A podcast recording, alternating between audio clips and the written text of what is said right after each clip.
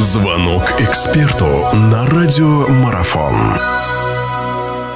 Хорошо, продолжается наша беседа. У нас в гостях Вадим Анатольевич Евтушенко. Мы говорим о стартующем раунде 1-16 финала Лиги Европы. Ну и в двух словах, так, Вадим Анатольевич, относительно Черноморца, клуб, который действительно очень хорошо себя зарекомендовал в этом сезоне, и вверху таблицы он там продолжает находиться. Здесь, правда, Леон, соперник очень серьезный. И Шахтер Виктория. Виктория как раз тот соперник для Шахтера достался, который московский ЦСКА выбил из розыгрыша дальнейшего. Армейцы могли попасть сейчас сюда сюда, но не попали, к сожалению, как раз-таки проиграв Виктории в, завершительном, в завершающем туре Лиги Чемпионов. Так, в двух словах, что по Черноморцу и по Шахтеру думаете? Ну, давайте с Шахтера начнем. Мне кажется, что всем казалось, что Шахтеру повезло больше всего с жеребьевкой, но мне кажется, вот эта эйфория Виктории, так сказать, э, э, немножко поостыла, и сегодня мы видим и как бы все начинают чувствовать, что Шахтеру тоже придется очень изрядно попотеть, потому что Виктория действительно показывает э, хороший результат в весенних э, контрольных играх. Смена тренера э, не сказалась негативно в форме и на игре команды, поэтому я думаю, что Черноморцу очень серьезно придется попотеть Э, Шахтеру, извиняюсь. Э, хотя Шахтер выглядел очень э, достойно в турнире с российскими командами и выглядит очень даже неплохо подготовленным. Поэтому с интересом будем смотреть. По идее, конечно же, Шахтер должен пройти, но шапка закидательства такого отношения к Виктории, на, на мой взгляд, э, не должно быть, да и нет его. Поэтому первая игра будет очень важна. На выезде нужно добиться положительного результата перед домашней игрой, чтобы дома было полегче играть. Что касается Черноморца, то Конечно же, уже сам факт э, того, что Черноморец играет на этой стадии, уже э, это большое достижение клуба э, с теми ресурсами, которые есть у клуба, это очень большое достижение. И игра против Леона, конечно же, у Черноморца есть шанс.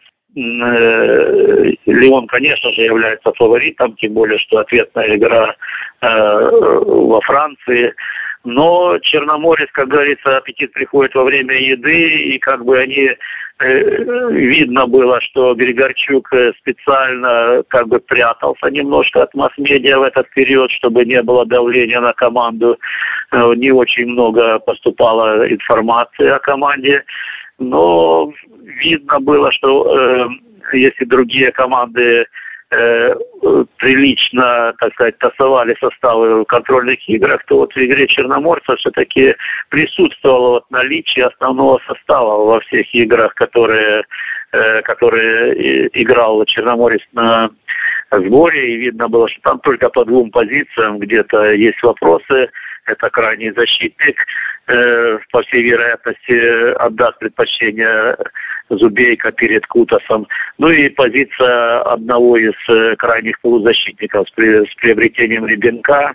Э, есть, э, появилась небольшая конкуренция, поэтому здесь Риера, Джаджа, э, Джеджи Матас и Ребенок. Вот здесь, э, мне кажется, здесь есть вариативность у Григорчука, кого ставить, кто в лучшей форме. А так в основном команда та же будет.